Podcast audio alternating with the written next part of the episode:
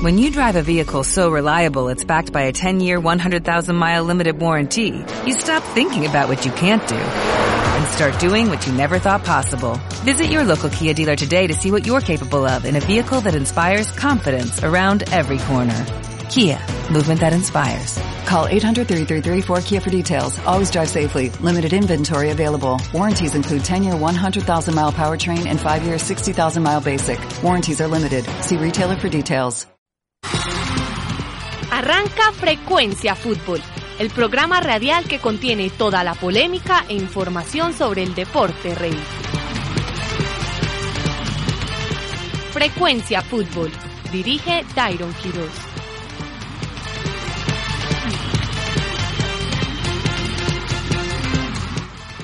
Sí, sí, sí, sí, sí, sí, arranca Frecuencia Fútbol en este año 2017 con toda la polémica e información sobre el deporte rey, como es costumbre aquí en Frecuencia Fútbol, con el mismo panel de siempre, los mismos muchachos, con una mesa ya conformada, renovada y repotenciada después de las vacaciones de este 2016 que nos trajo la época de Sembrina con muchas informaciones y noticias nuevas, como fue la llegada importantísima para nosotros los venezolanos de Tomás Rincón a la Juventus, el primer jugador venezolano en llegar a un equipo tan élite como es el calibre de la Juventus. Primer jugador, vale resaltar, venezolano formado en Venezuela, porque algunos dicen Jeffrey Suárez jugó en el Barcelona, pero Jeffrey Suárez se fue desde muy pequeño para España, entonces no valdría eh, no, no, no, no entra en esa calificación. También vamos a hablar sobre todo lo que ha sido la debacle, que me gusta llamarla a mí, de Zinedine Zidane con el conjunto merengue, nuevas contrataciones aquí en la Liga Colombiana, nuevos entrenadores, el Mundial de los 48 equipos y mucho más, pero vamos a empezar primero presentando al panel del día de hoy de nuestro primer programa de Frecuencia Fútbol y me gusta empezar al contrario que mi director de la Banca por la izquierda, porque está la señorita de este programa, Susana Paneso, ¿cómo estás? Buenas tardes para todos nuestros oyentes de Frecuencia Fútbol, para todos mis compañeros acá, feliz de volver, feliz de estar acá. Estrenamos horario para que todas las personas que por cuestiones de horario de Champions, horario de clase, eh, nos pueden escuchar eh, para que nos sintonicen acá todos los lunes a las 2 de la tarde. Y si no pueden, también descarguen nuestro programa que queda montado en nuestras redes sociales. Les recordamos, estamos en Facebook, en Twitter, para que nos sigan y nos apoyen todo el año en este nuevo proyecto que retomamos este, 2000, sí, en este nuevo año. A, propósito de las redes sociales, hay que presentar al señor que ha estado muy activo y, en gran parte se le debe el éxito de, nuestra, de nuestro Facebook y de nuestro Twitter a él, aunque ayer abusó de esa confianza usurpando mi cuenta en Facebook y poniendo información que no era cierta. Quiero negarla aquí ante todo público. Todo lo que puso fue responsabilidad del señor Juan Luis Valero. ¿Cómo estás? Hombre, bien, Dairon. Fuertes acusaciones las que haces. Soy inocente hasta que se demuestre lo contrario, tal y como lo dice la ley. Y pues nada, ojalá te mejores de ese dañito de estómago que publicaste en tus redes que todos estamos muy preocupados, ¿no? Creo que tu mamá te llamó desde Estados Unidos también preocupada. Muy preocupada, sí. Y con frecuencia feliz porque ahora en diciembre aumentamos como cuatro veces lo que teníamos en seguidores, la gente dependiente siempre comenta, le da like, compartir.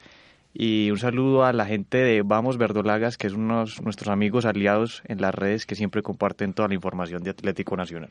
A mi derecha, mi mano derecha, compañero, compatriota de Venezuela, el señor Miguel Ángel Gómez. Bienvenido como siempre al programa. Buenas tardes, Dairon. Buenas tardes a todos nuestros oyentes. Feliz año, feliz Navidad, feliz cumpleaños todo. Ah, nunca. Eh, bueno, con las mejores ganas del mundo de volver a empezar a esto que, es lo que nos gusta, hablar de fútbol.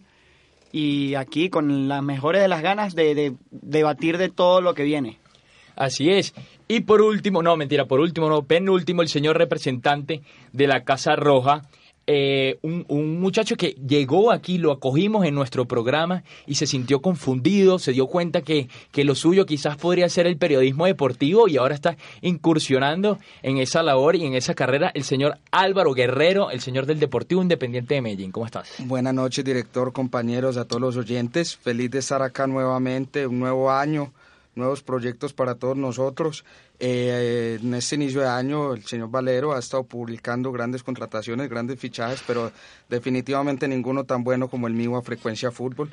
Eh, así, así me toca en la extrema derecha, estoy contento de estar acá con todos ustedes para hablar de lo que más nos gusta y para polemizar que ahí es donde se construye verdaderamente el aprendizaje. Pero a mí me gusta cuando me dice señor director, así que no pierdas esa costumbre.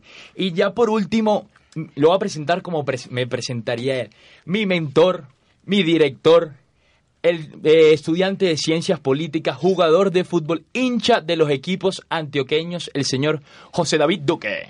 Don Dairon Quirox, un verdadero placer estar aquí acompañándolos, por supuesto, en Frecuencia Fútbol y bueno, muy contentos de estar hablando de fútbol, lo que más nos gusta y también de todo el deporte en este lunes absolutamente cargado de información. Desde la banca se viene el próximo viernes, ¿no? Por supuesto, les reiteramos la invitación a las 12 del día, como llevamos aproximadamente dos años, los estaremos acompañando también con toda la información del deporte, no solamente de fútbol. Así es, no solamente de fútbol, desde la banca todos los viernes a las 12 se acabó la propaganda para ese programa, mi programa, mi primer programa radial. Vamos a ir entonces... Eh, como es costumbre aquí en el programa, con la lluvia de noticias.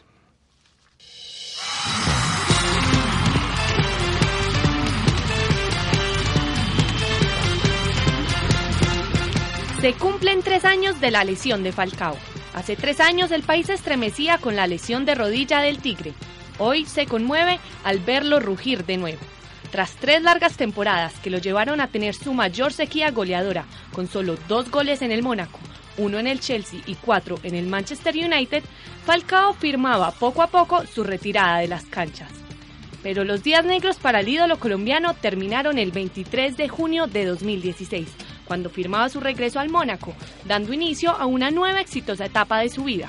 Desde entonces ha marcado 17 goles en 21 fechas, números que lo tienen ahora como el tercer mayor goleador de la liga francesa. Sin lugar a duda, el Tigre volvió a rugir.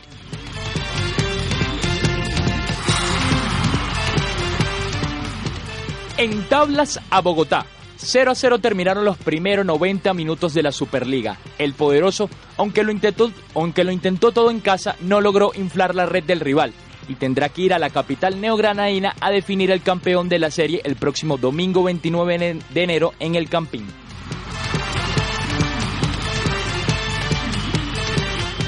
Para todo mal, Sergio Ramos.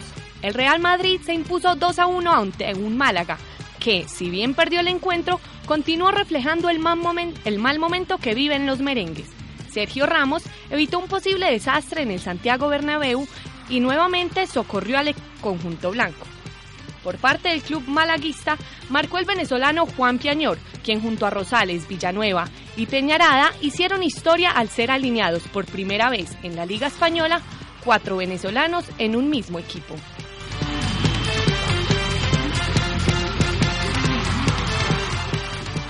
El Chelsea no titubea. El conjunto de Antonio Conte se acomoda en la cima de la tabla al ganarle 2 a 0 al Hull City con goles de Diego Costa y Gary Cahill. Los Blues son el equipo que menos ha recibido goles en la Premier con solo 15 tantos en contra y continuará su camino hacia la conquista del título el próximo martes 31 de enero cuando visite al Liverpool de Jürgen Klopp.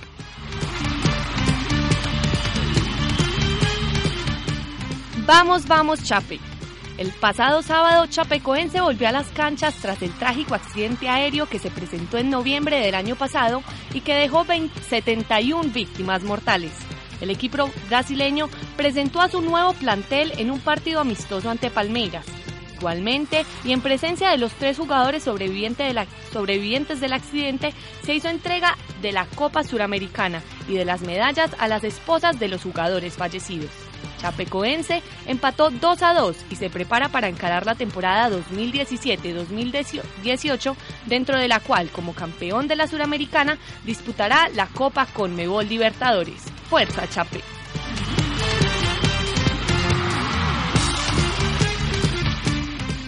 Hasta aquí la información del fútbol en Frecuencia Fútbol.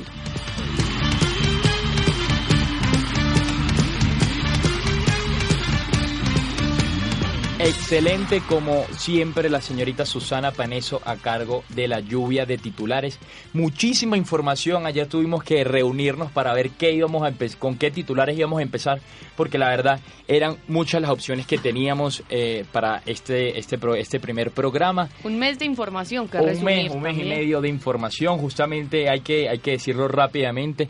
Hoy arranca la primera fase de la Copa Libertadores, este 23 de enero, que estará terminando el 29 de noviembre debido al cambio de calendario que hizo la Comebol, que se parece ahora un poco al que, al que se realiza allá en Europa, el de la Champions League. Empieza jugando Universitario de Bolivia con Montevideo Wanderers a las 5 de la tarde, Deportivo Capiatá contra el Deportivo Táchira del entrenador Santiago Sachi Escobar, mi equipo, por cierto, de Venezuela, el glorioso Deportivo Táchira a las 5 y cuarto de Colombia y a las 7 y 15 de la noche Deportivo Municipal de Perú estará enfrentando al Independiente del Valle de un colombiano también, también el señor Alexis Mendoza, que es primera vez que juega Libertadores. Es también el subcampeón de la Copa Libertadores del año pasado, Independiente del Valle, entonces promete ser un un buen partido. Un, buen partido. Eh, lo que pasa con Independiente del Valle, aunque fue subcampeón, eso no le garantizaba el cupo directo a los Libertadores.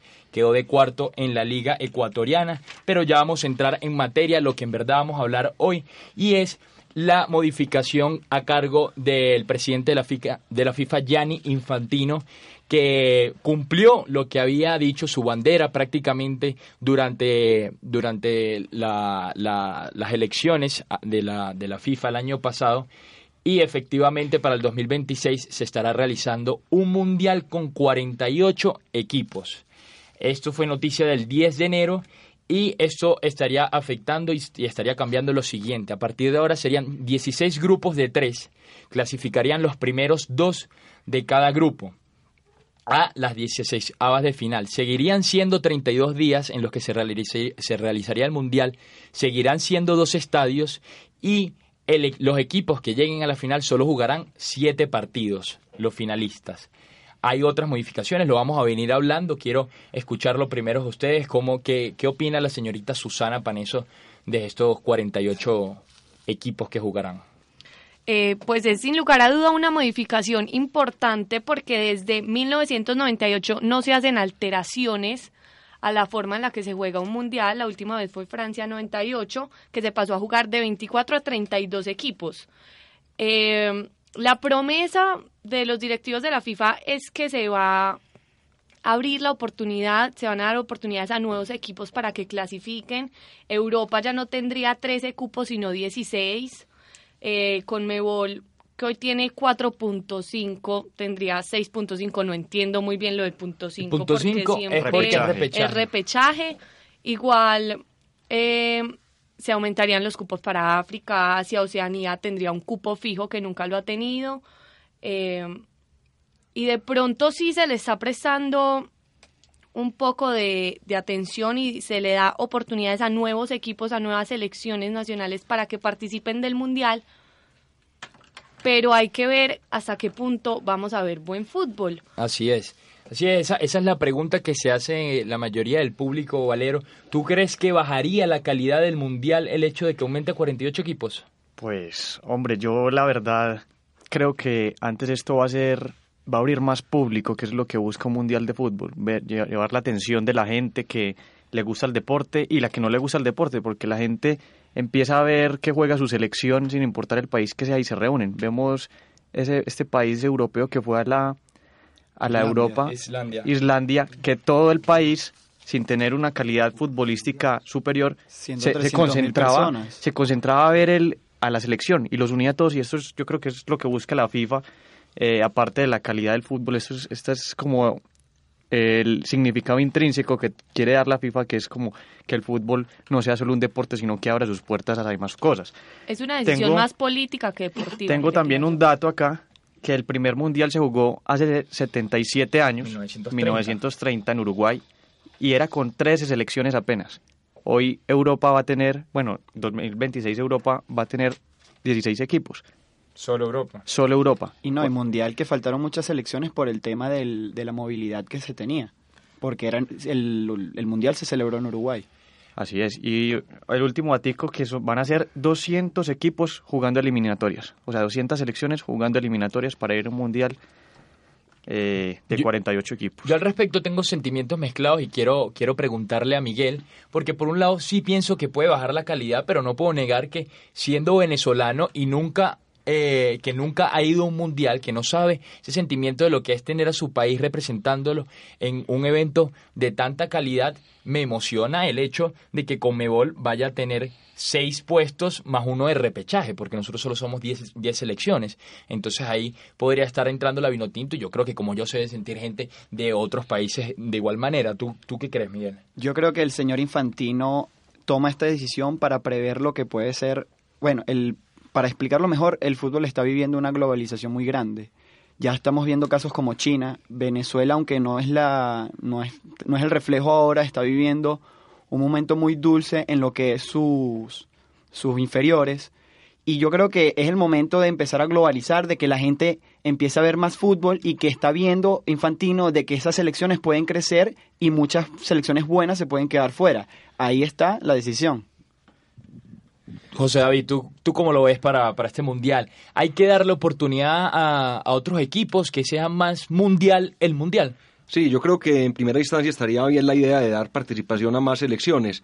Creo que lo que hay que ver es qué hay detrás de esto. Mire que nos hemos venido dando cuenta de la gran cantidad de corrupción que no solamente se mueve en el sector privado, público, perdón, sino que también en el sector privado. Miren los escándalos para el otorgamiento de algunas sedes a un mundial y no sería nada raro que haya alguna plata detrás de este tipo de voluntades. Ahora, yo creo que, aunque como lo decía Juan Luis, es bueno porque se da la posibilidad de que más equipos vayan al mundial, por ende más gente consuma, pueda, digamos, mover más plata a este tipo de espectáculo.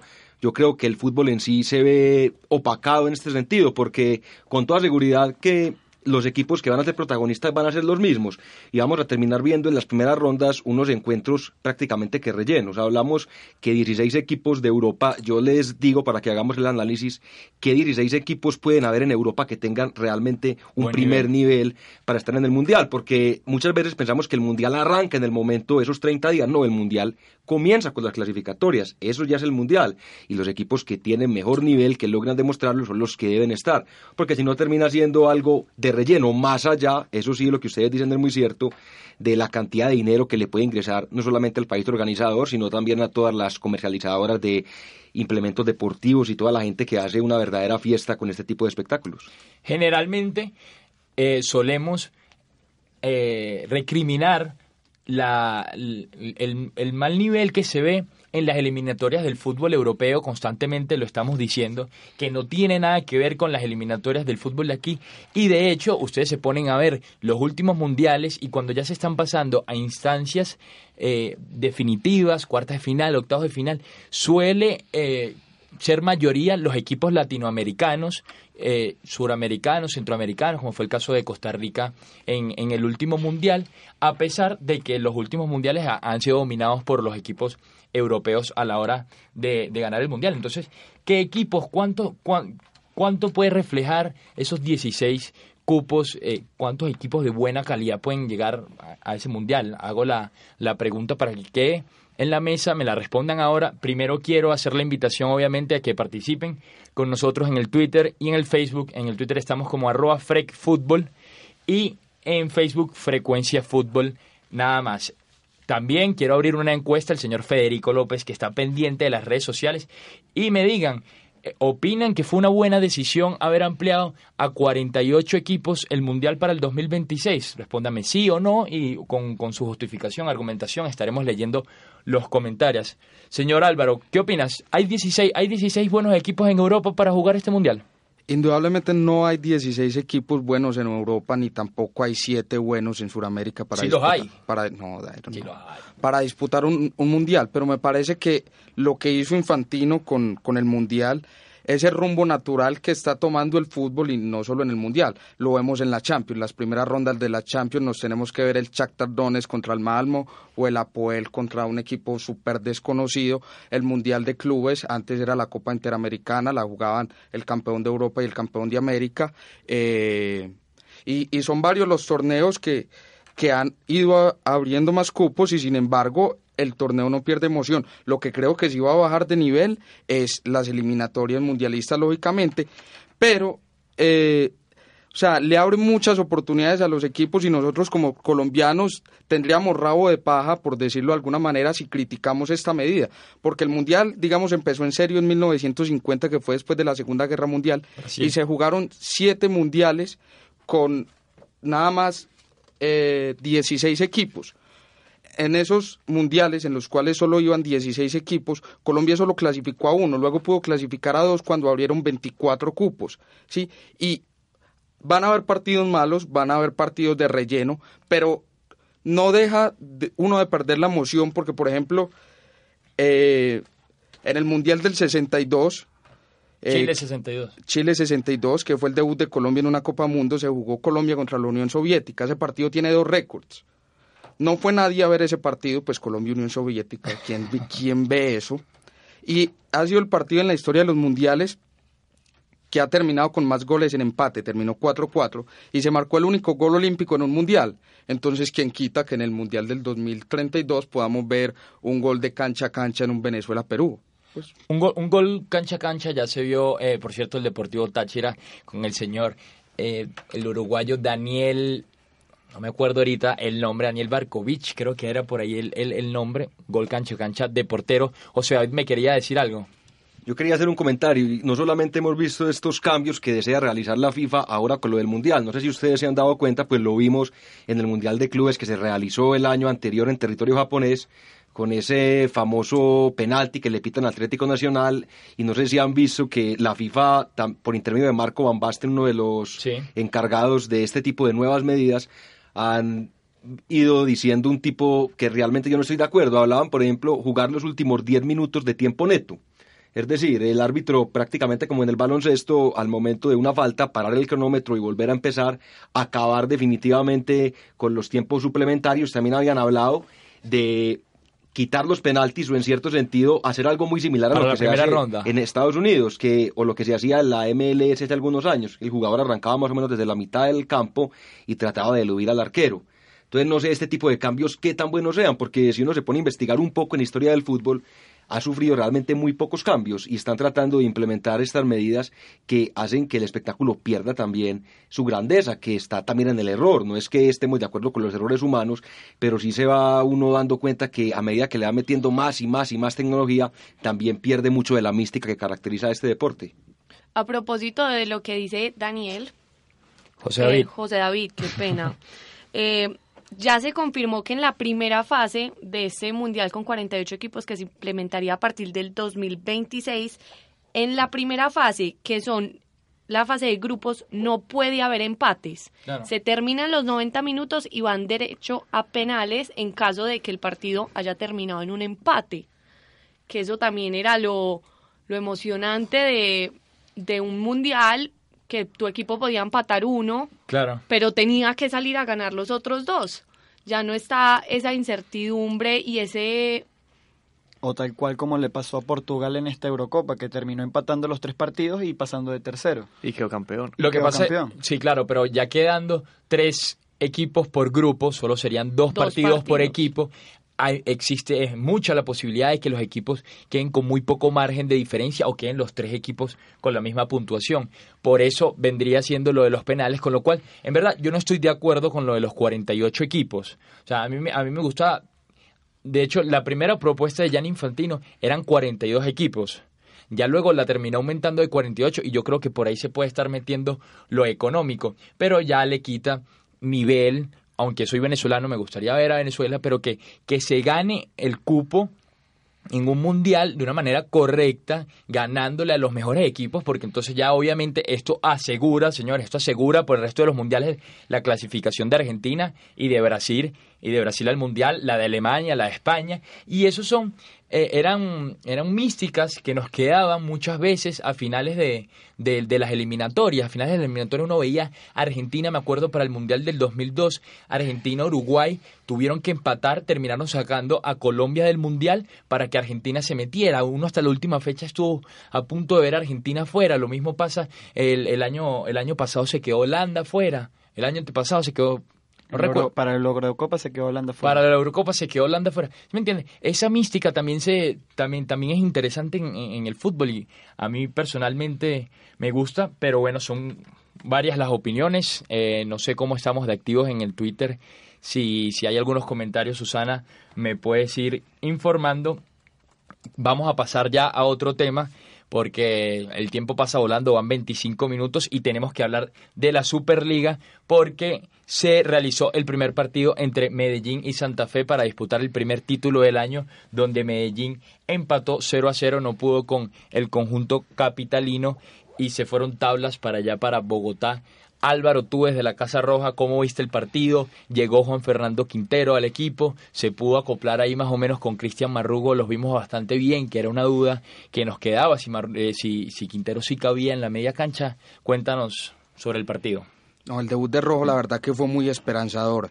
Eh, se jugó bien, se intentó. Lo que pasa es que llega un técnico nuevo y no estás acostumbrado a ver ese tipo de juego, pero lo que más o menos se dejó ver durante los 90 minutos es que va a ser un equipo al que no le va a gustar tener la pelota todo el tiempo, no es un equipo que presiona arriba al rival, sino que lo deja que toque en su propio campo, pero en el momento que recupera la pelota en tres, cuatro toques quiere estar en el arco rival. Eh, la verdad, el nivel de Juan Fernando Quintero, por lo menos en ese partido, fue estratosférico, jugó impresionante, se nota su nivel muy por encima de un jugador de la Liga Colombiana esperemos que se mantenga, esperemos que el profe logre acoplar mejor al equipo, los dos equipos estaban mostrando sus refuerzos, eh, sin embargo, pues Santa Fe ya viene con un proceso de Diego Costa desde Gustavo de, Gustavo Costa desde hace ya varios tiempo, Diego, eh, Diego Costa, desde hace ya varios tiempo, y, y, el favorito en este momento, digamos, es Santa Fe, porque la serie terminó 0-0, es el que viene con más proceso, termina de local, pero eso no quiere decir que Medellín pueda ir y complicar el partido, porque la verdad Santa Fe es un equipo muy defensivo. Con una que metamos, yo creo que ese equipo se abre. Eso, eso de un equipo defensivo es algo que, que puede sonar... No, no está mal ser defensivo, pero no, es un no, equipo defensivo. Sí, es un equipo que se encierra muy bien, pero no es un equipo defensivo, porque juega con tres en el fondo y juega con, con, con, dos carrileros que tienen bastante, bastante ida y vuelta, como es el caso de, de Roa por la derecha, me parece, y Buitrago por la izquierda, creo que era. Entonces, es un equipo que se cierra bien, sabía que, que el Atanasio Girardot es una plaza muy difícil de sacar puntos que el Deportivo Independiente Medellín se reforzó muy bien este año, aunque sigue quedando la duda del 9 de área, Juan Fernando Caicedo sigue siendo el 9, Medellín sigue, los, los aficionados del Medellín siguen recriminando su, su participación en el equipo porque de hecho falló un gol clarísimo en el minuto 9 del partido, José David. A mí me pareció un buen partido realmente teniendo en cuenta que es el primer juego oficial de esos dos equipos. Un Medellín muy distinto al que terminamos viendo con Leonel Álvarez, por lo menos en el campo motivacional. Veíamos un equipo el año pasado que no daba, que las pelotas las perdían, los jugadores no corrían. Este año ve uno más compromiso. Lógicamente están estrenando técnico, como dicen por ahí, Escoba Nueva, barre, bien. Por el lado de Santa Fe, un equipo absolutamente consolidado, un equipo muy fuerte en la fase defensiva, tiene una columna vertebral muy sólida. Yo diría que el plus de Medellín es sin lugar a dudas el ingreso de Juan Fernando Quintero. Me parece que hizo un muy buen partido no se daría uno cuenta que es un jugador que llevaba más de un año sin jugar. Simplemente tendría algún comentario para hacer, si es que se le puede hacer un comentario a semejante jugadorazo, y es que tiene que soltar un poquito más la pelota. No sé si ustedes se dieron cuenta, minuto 86-87 se había sacado cinco jugadores, empezó a sacar los jugadores ya hacia atrás, pierde la pelota. Afortunadamente para el equipo rojo de la montaña, el jugador de Santa Fe la bota a la cancha de tenis de la Liga Antioqueña de Tenis, ahí detrásito de la Tribuna Norte. Pero en otro partido llega, digamos, un delantero que esté más finito con el gol y termina perdiendo el cuadro rojo de la montaña por culpa de Juan Fernando Quintero. Levy Balanta y, Juan Roa son los dos carrileros que está utilizando Medellín. Está bien posicionado de, de que está utilizando Santa Fe. En Medellín está bien posicionado el señor Juan Fernando Quintero, de 10 con Cristian Marrugo a la izquierda y jugó en este caso con, con Hernán Echalar por la derecha. Juan Fernando Quintero, tema polémico se sabe, se, se, llamó, dijeron que podía ser el nuevo James, estuvo, llegó a Porto jugando muy bien. Eh, sabemos que las fiestas, el reggaetón y demás lo han el mejor amigo de Le, han cambiado la dirección, la dirección que tenía hacia, hacia un buen futuro ¿Cómo lo ves tú, Valero? Está un poco pasado de peso. Yo sí entiendo que está jugando, que está jugando bastante bien, pero por lo menos fíjate que el año pasado él estuvo jugando el Sudamericano Sub-21, me parece. Sub-20. Sub-20. Y dejó de ir, el, el Pisi lo dejó de, de, convocar al Mundial porque el muchacho no soltaba la pelota, porque el muchacho eh, era el capitán, pero se creía el crack, recriminaba a los, a los compañeros. Eso se habló aquí en Frecuencia Fútbol está muy pasado de peso. Se ve la diferencia porque obviamente el nivel europeo con el nivel eh, latinoamericano no tiene nada que ver. Ya lo hemos hablado muchas veces, se, se, ha demostrado en los mundiales de clubes, pero aún así está, está, está gordito, como dirían. Hombre, gordito sí está, pero no importa si está en sobrepeso, porque acá en la Liga Colombiana vemos varios jugadores en sobrepeso. Eso es en Europa que tienen que estar con sus cuadritos, la chocolatina y toda la vuelta. Pero si nos toca medir el global de Juan Fernando Quintero es el mejor fichaje que ha hecho el fútbol colombiano para esta temporada. Por encima de Aldo Leao, de los fichajes de Atlético Nacional que son élite, son cuatro o cinco fichajes élite que hace el, el, Atlético Nacional, pero sin lugar a dudas Juan Fernando Quintero viene el fútbol europeo, eh, aún sin continuidad, viene un ritmo y tal vez una especie de disciplina dentro del terreno de juego que no lo tienen los jugadores que no juegan en Europa.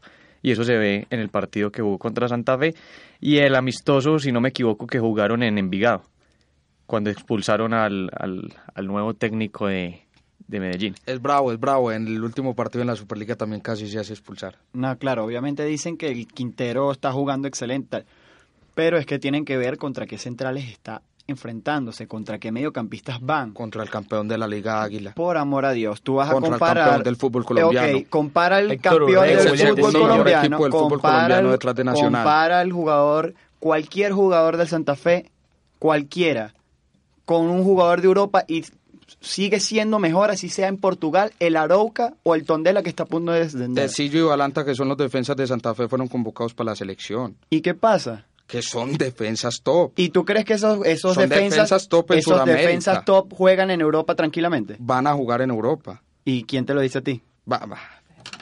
Pero se fueron van a retirar convocados en a la Santa Fe a los selección para un 45 amistoso. años. Fueron convocados a la selección para un amistoso, que es un amistoso que se va a jugar con Amistoso solo recocha. Con Amistoso jugadores de la Liga Nacional. No llamaron a ningún jugador que juegue Es como en un microciclo. Europa. Sí, sí, Susi llamaron a Cuellar que juega en el Flamengo de Brasil. Pero, eh, bueno, Bueno, pero el, el único no jugador que juega en Brasil y lo habrán llamado porque juega en Brasil Y y, es simbólico para el también.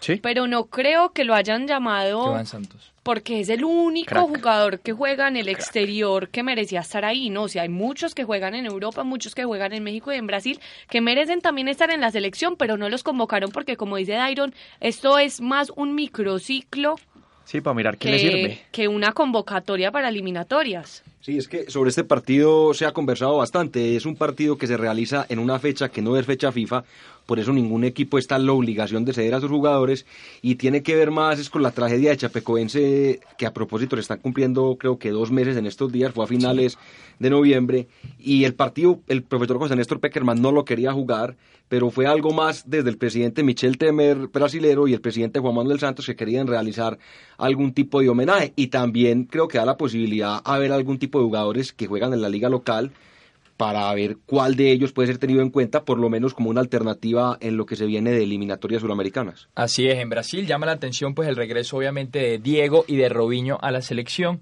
Pero bueno, eso es otro tema que, que estaremos tratando más adelante. el punto Quiero fue que seguir- Quintero se sacó a tres conos el día de la final de la Superliga. Quiero, quiero seguir con ese tema de la Superliga porque justamente de Santa Fe y de la buena defensa de Santa Fe hay que recalcar que lleva 16 fechas sin perder, 16 fechas el equipo de Gustavo Costa no conoce la derrota e insisto en el tema. Medellín ha, ha fichado muy bien, pero le está faltando todavía un 9, No, señor Álvaro. Más que un 9, un lateral izquierdo. El 9 está en la enfermería. Pero el, el- el- el nueve, señor le- Juan Fernando está. Leonardo Cas. No, para mí, yo a Juan Fernando Caicedo lo mando en un container que se demore tres meses en llegar a China y, y no, pues sin regreso.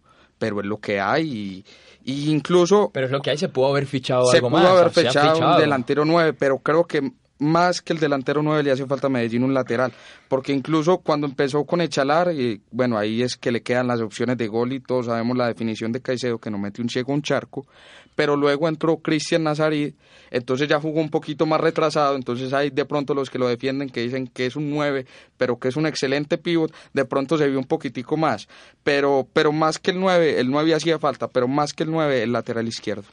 Me, no, hubiera sido una mejor contratación para el Medellín, según lo que estamos hablando acá, entonces queda de pregunta un lateral izquierdo o un 9 a un nuevo arquero, porque Medellín, eh, no, no recuerdo el nombre. Nelson Ramos. De Nelson Ramos, que viene a competir contra David González. que está muy bien posicionado en el equipo. Y que es arquero selección Colombia. Que es arquero selección Colombia, que tiene un nivel muy bueno para el equipo en el que está, eh, pero hubiera sido una mejor contratación, creen ustedes, Álvaro, tú que eres el hincha, un lateral izquierdo o un 9 a un arquero más era más necesario el lateral izquierdo. Yo, yo insisto en que esa era la posición en la que primero había que reforzarse, pero sin embargo la contratación del arquero suplente no sobra porque son tres competiciones las que va a disputar el Medellín, porque David González de vez en cuando va a estar convocado en la selección y se necesita un arquero de nivel que le monte competencia, porque el que había, Luis Hernán Vázquez, pues no, pues no, no daba la talla. No. Yo creo que David González es un arquero que no da mucha confianza, es un buen portero sin lugar a dudas pero como saca unas increíbles, también le meten unos goles donde realmente uno dice, bueno, ¿cómo es que este arquero con tanto recorrido le terminan haciendo este gol? Por el lado del lateral izquierdo, yo no sé si de pronto ahora de la mano del técnico sube el día Juan David Valencia pueda recuperar algo de ese nivel que se le conoció algún día en Atlético Nacional. Jugó Jorge Arias. En Junior de Barranquilla. Y por el lado de Medellín, en la planilla que lo, que, lo que me da tristeza es que veo algo muy similar, y ojalá no sea así, ojalá esté equivocado, a lo que ocurrió con el Deportivo Cali el año inmediatamente anterior. Los equipos que quedan campeones en el primer semestre tienen todo el año para reforzarse.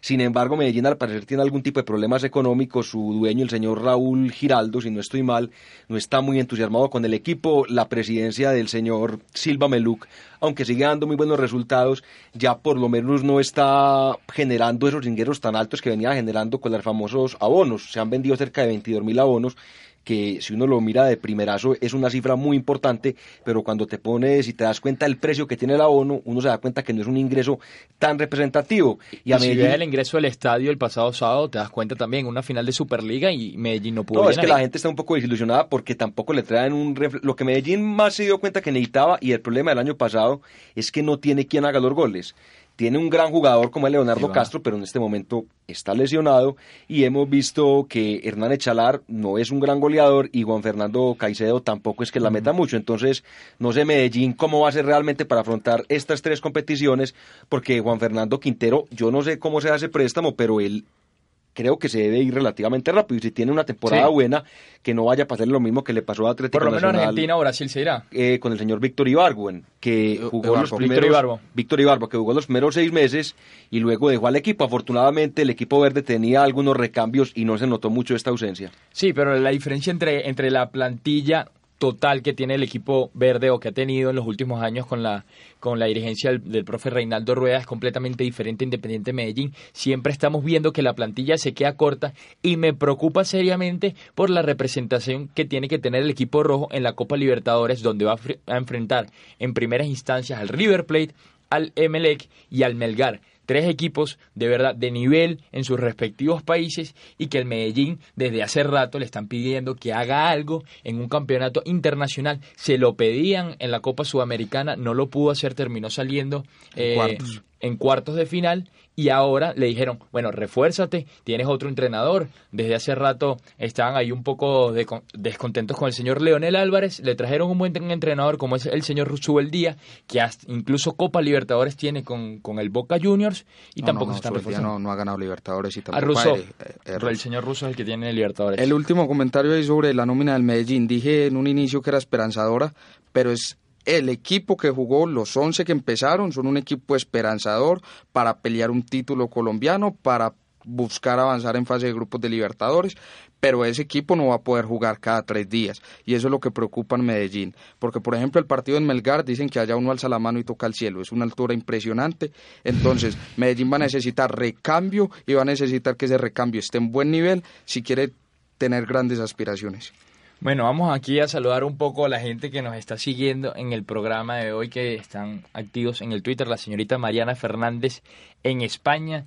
Eh, un saludo para ella. Desde aquí, la población venezolana que vive en Medellín también nos está escuchando. Y la encuesta que teníamos y que seguimos invitándolos a que participen, si opinan que fue una buena decisión ampliar el Mundial a 48 equipos para el 2026, el 87% de los votantes opinan que no por este momento. Vamos a seguir, seguimos esperando que sigan votando y vamos a cambiar de tema también porque este año eh, empieza la Liga Femenina de Fútbol Colombiano, algo que a mí me alegra mucho porque desde hace rato estaba pidiendo que, se, que se armara una liga competitiva en Latinoamérica, porque hay talento femenino en el fútbol. Venezuela lo ha demostrado, Colombia lo ha demostrado, con sus diferentes participaciones en los, en los sudamericanos y es una liga a la que por lo menos Frecuencia Fútbol, no sé, desde la banca le estará poniendo bastante atención. Por supuesto, Iron, y recuerde que es exigencia de la Conmebol que los equipos que vayan a participar en torneos internacionales, no sé si es desde el 2018 o 2019, 2018. tengan que tener también un equipo profesional del fútbol femenino. Yo creo que esto sí que le ayuda también al fútbol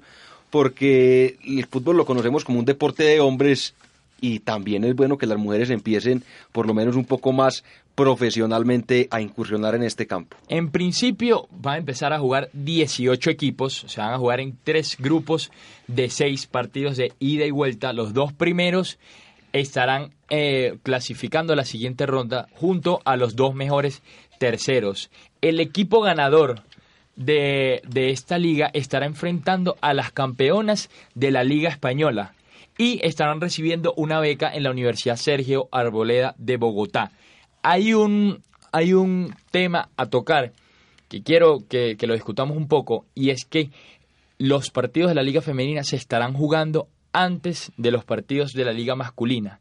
El mismo día, en el mismo estadio, simplemente Dos horas antes. Dos, tres horas antes. Dañando el engramado. Esto daña el engramado, esto me imagino que lo hace la, eh, la Di Mayor con la intención de que haya más asistencia, pero no sé qué opinan ustedes, la señorita Susana Paneso, aprovechando que es Liga Femenina, ¿qué opinas tú?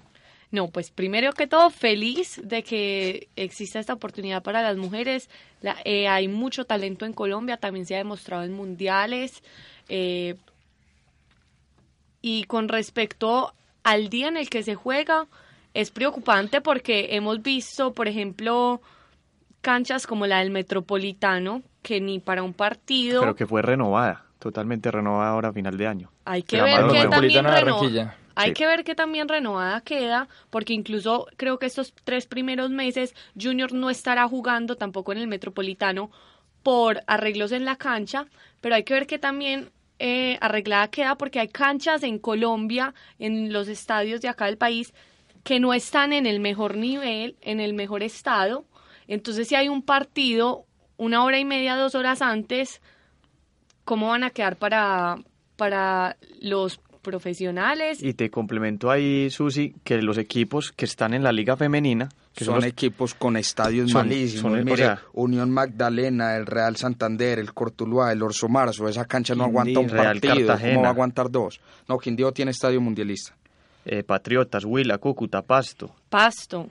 Cortuluá, Quindío, Pereira, el América. América que tiene un refuerzo de élite que me encanta, me encanta, me encanta. La señorita la Nicole Regnier. Pero que nos escucha el día de hoy. ¿Sí? Nos sí, nos está escuchando. Un saludo para Nicole, que, nos escucha desde Cali. Yo le doy un beso en el. Y usted me deja hacer, Dairon, la invitación, porque el día viernes la tendremos en Desde la Banca. Pero yo tenía dos comentarios sobre el fútbol femenino, específicamente lo que ustedes venían hablando de jugar los partidos dos horas antes. En primer lugar, se remonta uno hace unos años atrás, cuando uno iba a los partidos de fútbol, siempre jugaban los equipos inferiores anteriormente, es decir, se Nacional y Medellín, antes jugaban los inferiores de Nacional y de Medellín, pero yo también lo que veo es, me parece muy mal hecho con las niñas.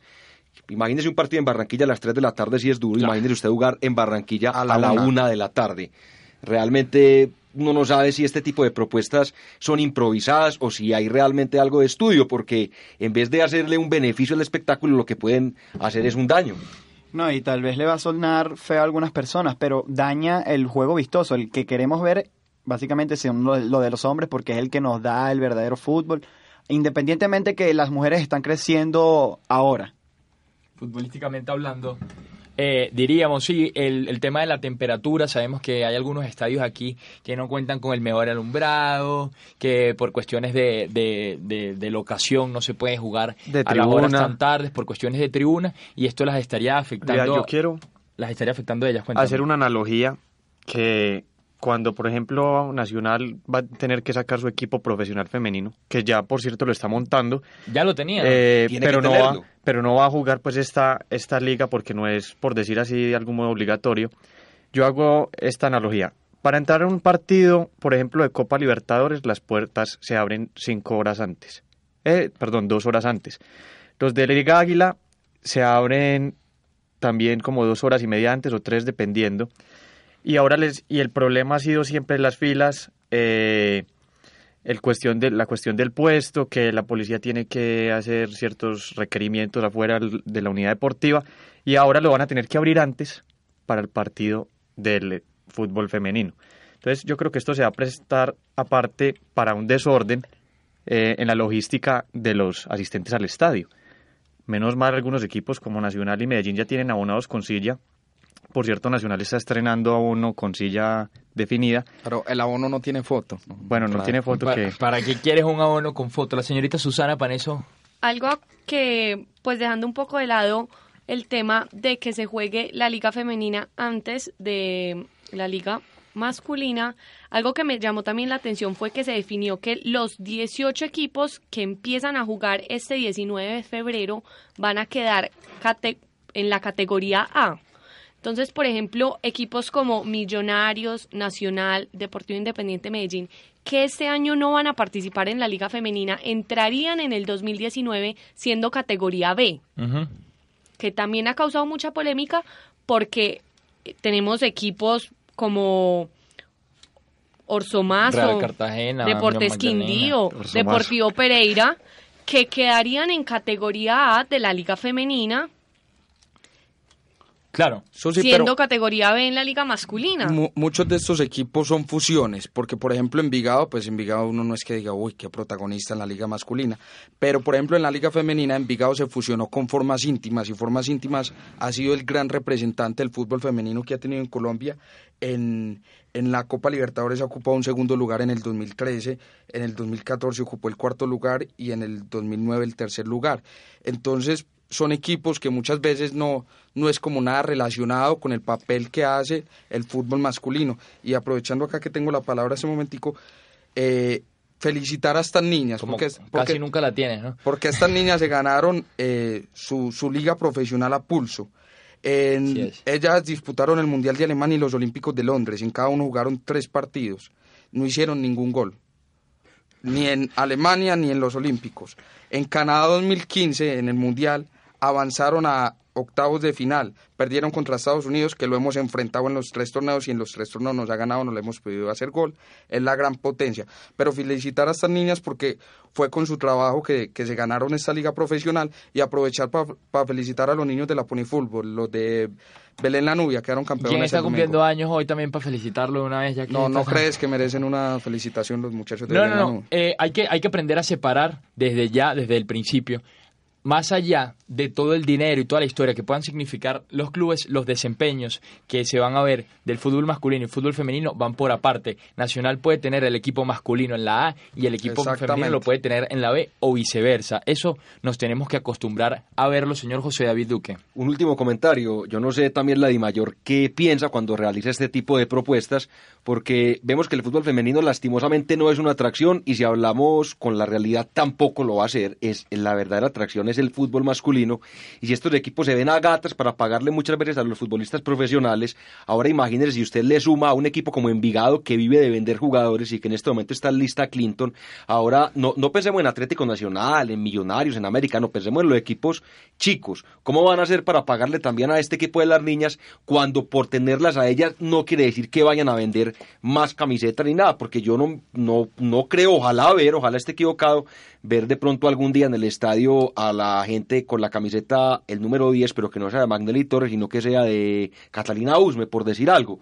Entonces yo creo que la Mayor... América, ¿no? Y también hay que ver cómo va a hacer el cuento con las tarjetas amarillas. Usted sabe que cada tarjeta amarilla vale casi 500 mil pesos y esto termina convirtiéndose en un desangre para todos los equipos profesionales, ahora más para un equipo casi que amateur como será el fútbol femenino. A mí me queda es la duda de por qué los equipos tan importantes y de tanta historia como lo es el Millonarios, como el Nacional, etcétera, no sacaron un equipo femenino desde los inicios de la liga y simplemente se resignaron a llegar a la categoría B. Nunca dieron explicaciones, no se sabe por qué no no, no quisieron empezar desde el principio, pero bueno, ya estaremos eh, esperando. Esta liga se estará iniciando, si mal no estoy, creo que el 18 de febrero. 19 de febrero al 17 de, junio. Estará empezando la, la, liga femenina, estaremos atentos, como lo he dicho, a cargo del señor Jorge Perdomo, presidente de la DIMAYOR. Vamos a pasar, ya nos quedan nada más 10 minutos y tenemos, eh, como bien lo saben, ocho minutos, me dice Alejandra, que siempre nos corta antes, a esto censura, pero bueno, ya lo hablaremos después fuera de cabina. Tenemos tenemos, tenemos la ficha de, de los nuevos técnicos del fútbol colombiano, los técnicos extranjeros. Entonces empezamos con la señorita Susana Panes. No todos extranjeros. No todos los técnicos nuevos son extranjeros. Entonces, ¿por qué me corrige, señor Álvaro? Porque me equivoqué. Listo. Eh, señorita Susana Paneso, cuéntanos a quién nos trajiste hoy. Traigo a Flavio Torres, que vuelve después de una polémica que tuvo en el 2015 con el Deportivo Pasto. Eh, ganó una demanda que por un tema de platas que le debía el presidente del Deportivo Pasto, Flavio Torres, fue el estratega encargado de llevar el equipo volcánico a la primera categoría en el 2011. Eh, vuelve al Deportivo Pasto, sale José Fernando Santa. Pasto estuvo muy al borde de irse al descenso a finales del año pasado también. Entonces vuelve Flavio Torres a este equipo con la esperanza, y lo dijo así en una rueda de prensa, de hacer una buena campaña, pero de salvarse de los puestos del descenso. Es el objetivo que tiene Pasto para este primer semestre. Viene con Gregorio Pimiento como asistente técnico y Roberto Sarruc de preparador físico. Viene también de hacer una muy buena campaña con el Atlético Bucaramanga que llegó hasta semifinales el año pasado en el segundo semestre y perdió ante Tolima en instancias de semifinales. Eso le quería decir que Flavio Torres es uno de los representantes de esa nueva ola de técnicos. Lastimosamente, en ese inconveniente que comentaba Susana, que tuvo Flavio Torres, no solamente fue directamente relacionado con dineros que le quedó viendo la presidencia, sino que se filtró, le terminó conociendo que Flavio Torres le cobraba dinero a alguno de los jugadores para poder ponerlos a jugar, lo que realmente ha sido algo desastroso para su carrera, porque sin lugar a dudas es un buen técnico que tiene buena proyección y bueno, le deseamos mucha suerte en esta nueva etapa con el equipo del sur del país. Señor Juan Luis Valero, su técnico. Bueno, el mío no es extranjero, por eso dije que no todos eran extranjeros es Alberto Gamero, el ex técnico del Deportes Solima, subcampeón de Colombia, ahora llega al Junior de Barranquilla, es uno, para mí uno de los equipos grandes del fútbol colombiano. Eh, como entrenador ha estado en el Chía Fútbol Club en 2003, en el Bogotá Fútbol Club en 2004, Boyacá Chico 2010, 2006 a 2013. Río Negro Águilas estuvo en el 2014, Deportes Tolima 2014-2016 y ahora llega con una polémica con el pibe Valderrama, unas discusiones que ha hecho el ídolo del, del equipo Tiburón. El ídolo colombiano. Y bueno, ídolo colombiano para la gran mayoría, para otros no. Llega ahora en 2017 a Junior como una gran promesa, pero como les digo ahí discutiendo con el pibe Valderrama que al parecer no está muy de acuerdo con su llegada. Y recuerde Juan Luis que el señor Alberto Gamero fue técnico campeón con el Boyacá Chico, equipo que lastimosamente descendió a la categoría B y una contratación bien polémica porque recuerde que él fue fichado por el senador, por el señor Fuad Char, en el momento que todavía era técnico del equipo Deportes Tolima. Y cuando él, mire lo que son esos, ese juego de intereses, en caso de que él hubiese quedado campeón con el Deportes Tolima, le hubiese quitado el puesto a Junior de Barranquilla para jugar Copa Libertadores, entonces realmente prácticamente entrando con el pie izquierdo. ¿Quién sabe qué quién sabe si se hizo perder la final para jugar la Libertadores. No lo creo, por cierto, dato rápido, el Boyacá Chico adquirió un equipo en Venezuela, se llama el Chico de Guayana Fútbol Club, estará jugando la segunda división del fútbol venezolano, señor Miguel. Mire, yo le tengo aquí a mi tocayo Miguel Ángel Rousseau, que debutó en Argentina en 1989 con Lanús y consiguió al, el año siguiente, en el 90, su primer ascenso con el mismo Lanús. Eh, luego pasó por Vélez Arfield, el cual ganó el torneo clausura en 2005. Siguiente pasó a ganar la Copa Libertadores 2007 con Boca Juniors, que es el premio más grande que ha obtenido en su carrera. Y bueno, no es un técnico que jamás había salido de Argentina, sino que también pasó por la U de Chile en el 96, en el Salamanca en el 98, en Morarcas de Morelia en el 2002 y su último título fue con el Rosario Central de Argentina en 2012-2013 cuando consiguió el ascenso del club. Esperemos que él sí sea la salvación de Millonarios como presentábamos el año pasado a Diego Coja y terminó saliendo también con declaraciones polémicas eh, con respecto al equipo. Ojo, yo quiero resaltar que en las tres salidas que ha tenido fuera de Argentina no le ha ido nada bien. Nada más en Salamanca duró una temporada. O sea, quién sabe si ese, porque también es un técnico temperamental, se le conoce en Argentina, que le exige demasiado a los jugadores y a veces se pasa de revoluciones. Y adquirió un jugador venezolano como el señor Jacobo Cufati, selección nacional. Ex Deportivo Cuenca. Ex Deportivo Cuenca. Ya hizo gol en la Florida Cup. Muy bien el señor Jacobo Cufati. Seguimos con Don Álvaro, dinámica que se nos acaba el programa. Bueno, listo. Yo hice una breve narrativa acá, me demoro un minutico. Francisco Luis Ubeldía nació en La Pampa, Argentina, un 13 de enero de 1981. Debutó como futbolista el 30 de octubre del 98 jugando para Lanús. Sin embargo, su carrera de pantaloneta y fue corta, pues con solo 23 años de edad tuvo que decir adiós a su carrera como futbolista debido a una grave lesión de rodilla. En 2008 se convirtió en el entrenador más joven de la historia de la Primera División Argentina, estando al mando del equipo Granate, donde además obtuvo el primer puesto en la temporada 2008-2009 con 75 puntos, histórico en Lanús. Nunca nadie más lo consiguió. El argentino además dirigió al Racing Club de Avellaneda, donde ganó la Copa Centenario 2012-2013 y fue finalista de la Copa Argentina. El nuevo timonel poderoso también ha dirigido el Santos Laguna Mexicano y a la Liga Deportiva Universitaria de Quito, donde fue escogido en el 2015 como el mejor entrenador del Ecuador. Excelente la narrativa. Hay que mejorar, eh, don Álvaro, la lectura. Después te, te estaré dando unos tips. Pero por último, yo quiero dar mi, mi entrenador, el señor Gregorio Pérez de Deportes Tolima, que llega recibiendo la batuta de Alberto Gamero, 68 años de edad, trajo su asistente técnico eh, Juan Manuel Mura. Como jugador se desempeñó en el Defensor Sporting de su país, ganando a la Libertadores de 1977. Como entrenador estuvo más que todo con equipos de uruguayos, como fue el Peñarol, con quien ganó cinco títulos, el Danubio, el mismo Defensor Sporting fue asistente técnico además de Oscar Washington Tavares en el Mundial de Italia 90 y su último equipo eh, llegó procedente del Rubio New de Paraguay con el que evitó el descenso. Lo contrataron por solo nueve fechas, está en la última posición y apenas pudo subirla subirlo a la onceava para quedar con 15 puntos. Don Álvaro, ¿me querías decir algo? Hay siete técnicos extranjeros esta temporada en la liga y las únicas tres Copas Libertadores que han ganado los equipos colombianos han sido con técnicos colombianos. Cierro con Twitter. La señorita Valentina Abad dice que lo único que mejora su lunes de enfermedad es escuchar frecuencia fútbol y la señorita Manuel Hillera nos manda un saludo que está escuchando a los mejores analistas, dice eh, señor José David. ¿Usted qué opina que es desde la banca de la otra de la otra vereda. No, gran programa, muy contento con la invitación y déjeme darle el dato de cierre. Lastimosamente fueron eliminados ayer los últimos colombianos que quedaban en competencia en el Abierto de Australia.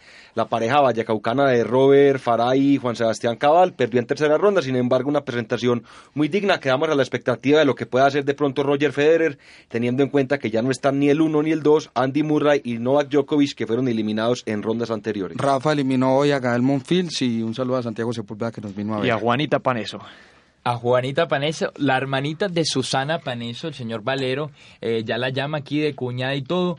Por último, en la encuesta en Twitter finalizó 82%. La gente no le gusta el Mundial de los 48 equipos. Susana Paneso, ¿se quiere despedir de la audiencia?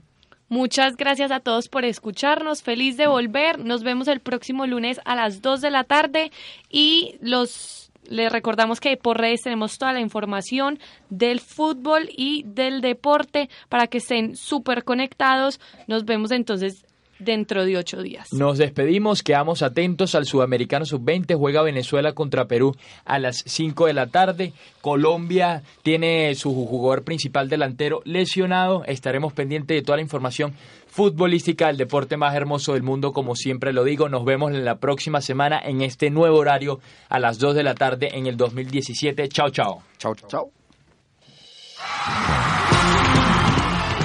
Frecuencia Fútbol, el programa radial que contiene toda la polémica e información sobre el deporte rey.